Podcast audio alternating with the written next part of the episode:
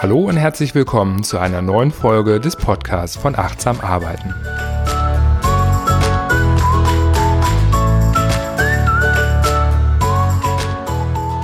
Heute geht es darum, achtsam zu arbeiten, indem dir klar ist, warum du arbeitest und welchen Sinn deine Arbeit hat.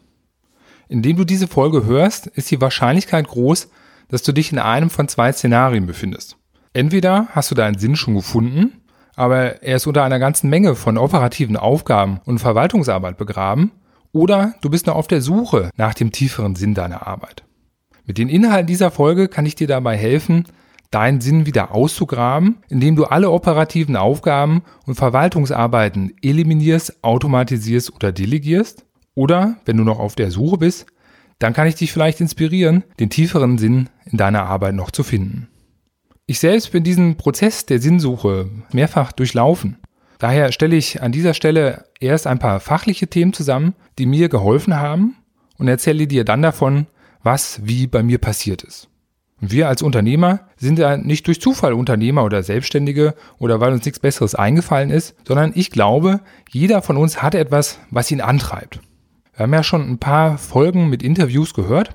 Da hatten wir zum Beispiel den Ingo als Steuerberater, der ein echter Berater sein wollte, statt einfach nur Zahlen zu verwalten oder irgendwelche Steuererklärungen abzugeben. Oder wir hatten Johanna, die mit ihrem Restaurant ihre eigene Kreativität ausleben wollte. Oder wir haben Per gehört, der kreative neue Wege führt, die dabei helfen, eben Mitarbeiterengpässe zu vermeiden. Und das Ziel, das jeder Einzelne hat, das gerät manchmal aus den Augen. Das wird verschüttet unter dem Alltag, unter Fach- und Führungs- und Verwaltungsarbeiten. Und so kommt es, dass manchmal einfach nur noch der Blick auf das Klein-Klein des Alltags da ist, statt das große Ganze zu sehen. Ich bemühe da nochmal den Ingo. Ingo und ich, wir haben uns kennengelernt, da haben wir selber an einem Coaching teilgenommen und da war er verloren in operativen Aufgaben. Er wurde von dem Coach nach seiner Vision gefragt, sowohl beruflich als auch privat. Und auf Basis dieser Frage hat er sich zurückbesonnen und hat überlegt, ja, was will ich denn eigentlich? Warum mache ich das alles? Und privat hat er geantwortet, dass es sein Ziel schon immer war, wie wir es ja auch in der Folge gehört haben, eine Zeit lang im Jahr von Mallorca aus an seinem Geschäft arbeiten zu können, also räumlich unabhängig zu sein. Und auch beruflich wurde er nach seiner Vision gefragt. Und da war es sein Ziel, dass er seine Mitarbeiter befähigt, dass er der Unternehmer im Unternehmen ist, der sich letztendlich operativ überflüssig macht und der am großen Ganzen an der Strategie, an der Vision arbeitet. Ja, und deswegen, trotz aller Optimierungen, die wir hier vornehmen, geht es darum, erst einen Sinn zu haben und dann sein Handeln danach auszurichten und nicht einfach mal zu handeln und sich nachher zu fragen, wo denn der Sinn auf dem Weg verloren gegangen ist. Und die Herausforderung ist natürlich, und es ist keine einfache, während des hektischen Tagesgeschäfts Zeit und Muße für diese großen Fragen zu finden. Am Anfang, wie gesagt, hat man sicherlich einen Sinn und eine Vision und fängt dann an. Und dann wird das Tagesgeschäft, wenn es gut läuft, einfach mehr und mehr. Und diese freie Zeit, diese kreative Zeit für echte Unternehmeraufgaben, für die großen Fragen, für Strategien geht mehr und mehr verloren. Und deswegen kann es eine kombinierte Lösung geben, dass man zuerst daran arbeitet, Zeit zu bekommen, indem man ganz leicht anfängt, die niedrig hängenden Früchte zu ernten im Rahmen der Optimierung, um Zeit, die eben zu schaffen, dadurch, dass man Aufgaben eliminiert, automatisiert und delegiert, dass man dadurch sich so den ersten Schwung an Zeit, die ersten Stunden in der Woche erarbeiten kann, die man dann nutzen kann, um an Unternehmeraufgaben und strategischen Fragen arbeiten zu können.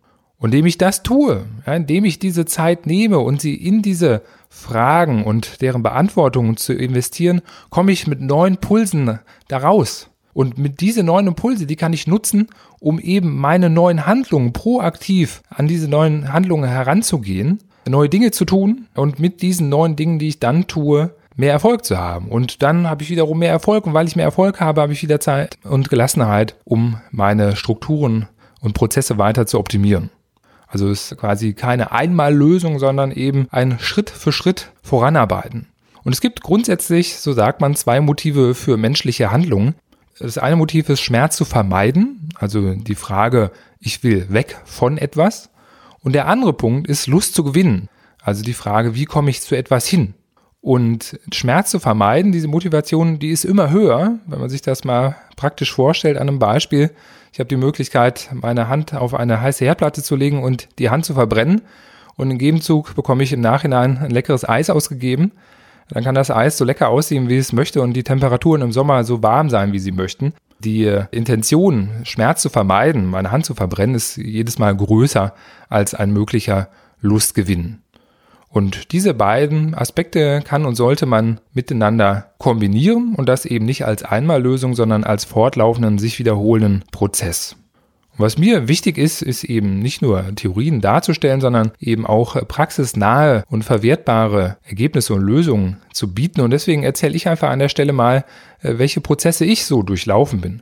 Und ja, ich kann bestätigen, dass das eben nicht ein Prozess ist, sondern dass es eine fortlaufende Aufgabe ist, die auch nicht einmal abgeschlossen ist, sondern die regelmäßig wiederkehrt, dass es unterschiedliche Phasen gibt, die man dann entsprechend durchlaufen kann. Zum ersten Mal bin ich diesen Prozess aktiv durchlaufen, als ich mich vom Angestellten hin zum Selbstständigen oder Unternehmer entwickelt habe.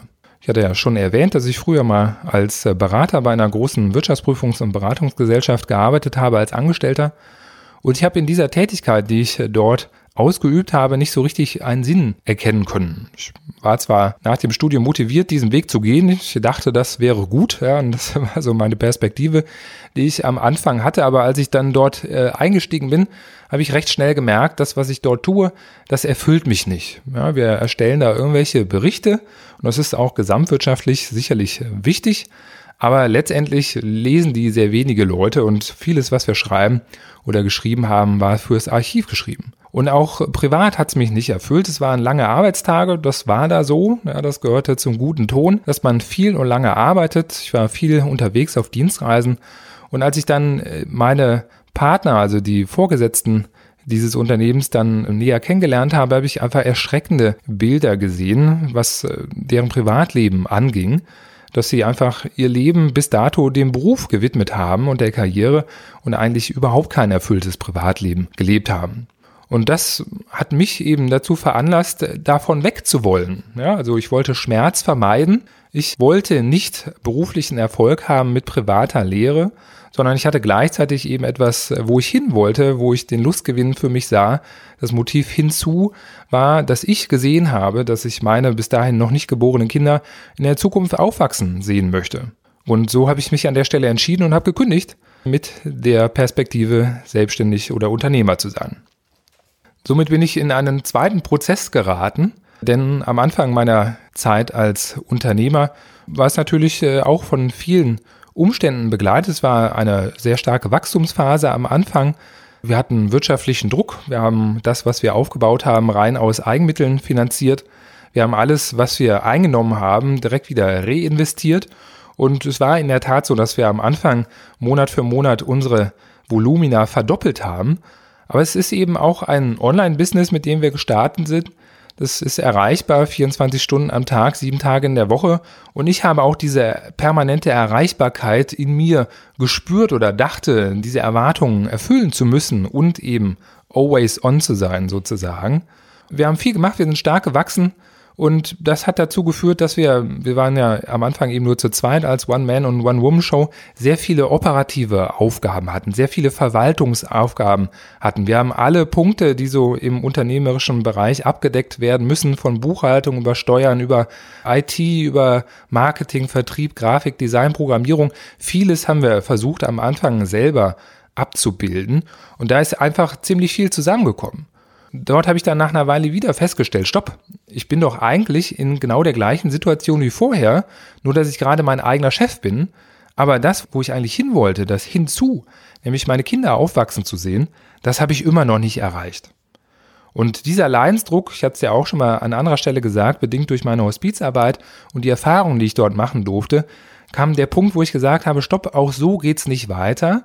Ich kann nicht mehr kündigen, ich bin ja mein eigener Chef, aber ich möchte trotzdem eben diesen Zustand, wie er aktuell ist, so nicht mehr akzeptieren, nicht mehr tolerieren. Das muss anders gehen.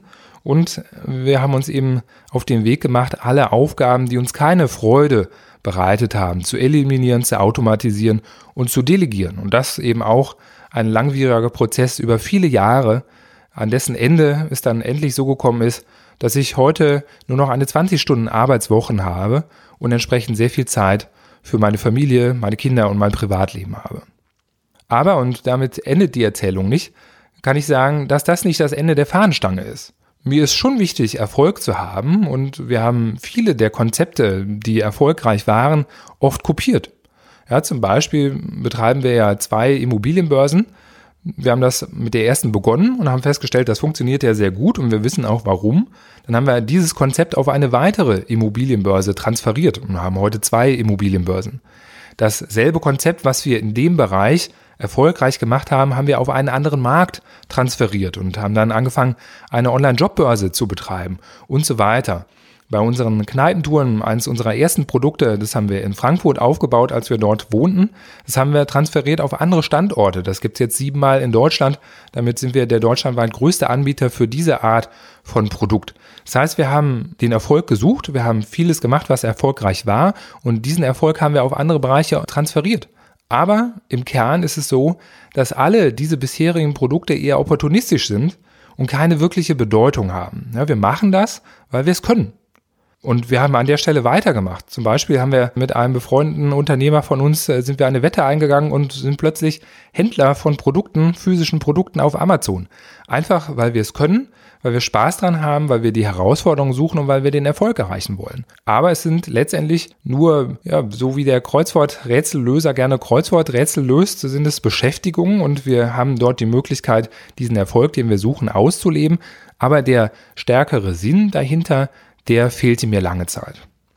Und so bin ich in einen dritten Prozess gekommen, in dem ich dann vom Opportunismus hin zur Bedeutung mich entwickelt habe. Und an der Stelle muss ich sagen, dass mir viele meiner Kunden voraus sind, da sie bereits eine inhaltliche Vision haben. Deren Herausforderung ist, dass auf dem Weg dorthin sie den Fokus verloren haben, ja, dass sie eigentlich mit einer großen Vision gestartet sind und die erreichen wollten, dann aber eben auch, so wie es bei mir zwischen der ersten und zweiten Phase war, dann von Fachführungs- und Verwaltungsaufgaben erschlagen wurden und dann eben den Fokus verloren haben und sich heute die Frage stellen, wie kann ich es schaffen, nur noch das zu machen, woran ich Freude habe, was mir Sinn stiftet und ja, alles andere zu eliminieren. Und diese Frage nach dem Sinn habe ich mir eigentlich an dieser Stelle zum ersten Mal so richtig gestellt, mit der Frage, was will ich eigentlich die nächsten 30 Jahre tagsüber tun? Ja, nur das aufrecht zu erhalten, was ja schon sehr passiv funktioniert, ist eben keine sinnfüllende und auch keine tagesfüllende Aufgabe. Entsprechend muss ich hier lange drüber nachdenken. Und ja, wenn du das für dich heute schon beantwortet hast, dann ist das super. Dann musst du es jetzt wie viele meiner Kunden nur noch schaffen, eben diesen Ballast, den du aufgebaut hast, wieder abzuladen oder es kann dir so gehen, wie es mir in dieser Phase ging, dass du noch weiterhin auf der Suche bist nach dem, was für dich einen tieferen Sinn vermittelt. Und eine sehr wichtige Frage für mich, die mich zum Nachdenken gebracht hatte, durch einen Coach, den ich hatte in der Zeit, war, welche tolle Erlebnisse hatte ich in der Vergangenheit? Wann und wo habe ich mich richtig gut gefühlt? Und bei mir war es so, dass das äh, in meiner Vergangenheit bei meiner Zeit bei der Bundeswehr der Fall war. Ich war Zeitsoldat in der Vergangenheit. Ich hatte kürzlich mal nachgezählt, schon viele, viele Jahre her. Und es war eine sehr intensive Zeit. Das kann man sich vielleicht vorstellen. In Friedenszeiten äh, versucht man eben diese Situation, die eine Armee zu Verteidigungszeiten erreicht, zu in irgendeiner Form zu simulieren und dann eben den Druck physisch und psychisch sehr stark zu erhöhen. Und ja, wir waren dort mit sehr vielen Herausforderungen konfrontiert. Wir haben äh, große Anstrengungen auf uns genommen und geleistet und Während man dort als Auszubildender noch ist, ist man mit vielen anderen Menschen dann in einer Gruppe zusammen. Und diese sehr starken Belastungen, Anstrengungen und Herausforderungen, das hat uns extrem zusammengeschweißt. Dieses Gefühl der Kameradschaft, so wie ich es dort wahrgenommen habe, das ist etwas, was äh, ich danach so nie wieder gefunden habe was ich als sehr bereichernd heute noch empfinde, dass ich das in der Vergangenheit habe erleben dürfen so sehr man da unterschiedlicher Auffassung sein kann, was den Sinn und Nutzen angeht und auch äh, sicherlich gibt es auch Beispiele, die wenig schön und repräsentativ sind, aber so wie ich es auch kennengelernt habe, den militärischen Führer, äh, bin ich auch sehr glücklich, dass ich diese Art von Führer hatte, wenn man sich das vorstellt, dass man eben dort Menschen braucht, die in der Lage sind, Soldaten zu führen in eine Situation, die möglicherweise lebensbedrohend ist, dann hat das an den militärischen Führer, stellt das sehr große Herausforderungen. Und ich hatte das Glück, dass ich Vorgesetzte hatte, die das sehr stark ausgefüllt haben, die durch Vorbild geführt haben und es geschafft haben, dass äh, ihre Untergebenen ihnen wirklich überall hingefolgt sind und noch weiter gefolgt wären. Und diese Aspekte der Führung, des Zusammenhalts, der Kameradschaft, der Verbundenheit, das ist etwas, was ich mir für den unternehmerischen Bereich wünsche. Ich bin da schon sehr, sehr lange auf der Suche gewesen und teilweise immer noch und habe nichts Vergleichbares gefunden. Mir ist wichtig, den wohlwollenden Zusammenschluss zu haben, zu fühlen und zu finden von gleichgesinnten Menschen, die eine ganz spezielle Aufgabe oder Ansicht in ihrem Leben haben, nämlich als Unternehmer und Selbstständiger. Ja, du und ich, wir sind einfach ein ganz besonderer Typ Menschen und sich mit diesen gleichgesinnten Menschen zu umgeben, das macht mir sehr viel Spaß. Das habe ich schon so erreichen können teilweise.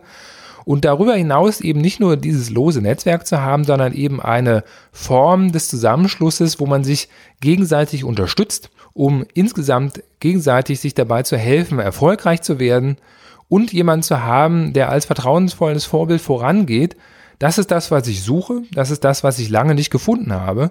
Und das ist das, was mich heute antreibt. Denn wenn ich das selber nirgendwo anders finde, ist das der Anspruch an mich selber, dieses dann aufzubauen und anzubieten. Also das bedeutet, ich hatte diese Inhaltslehre und diesen Opportunismus, das war das, was mich geschmerzt hat, davon wollte ich weg. Und es war mir wichtig, etwas zu finden, wo ich einen Beitrag leisten kann. Und das ist der Weg, auf den ich mich gerade dann hier an dieser Stelle mache. Diese Zusammenschlüsse nennen sich Gewinnerteams und entsprechend gibt es auch mehr Infos darüber unter der Seite www.gewinner.team. Das Fazit ist, es ist egal, was du machst. Hauptsache, du hast einen Sinn bei dem, was du machst. Und jede Handlung richtet sich an diesem Sinn aus. Und wenn du diesen Sinn schon gefunden hast und er begraben ist, dann grab ihn aus. Und wenn du noch auf der Suche bist, dann finde deinen Sinn und richte dann alle Handlungen an ihm aus. Ich freue mich über deine Kommentare in dem Kommentarbereich und wir hören uns in der nächsten Folge.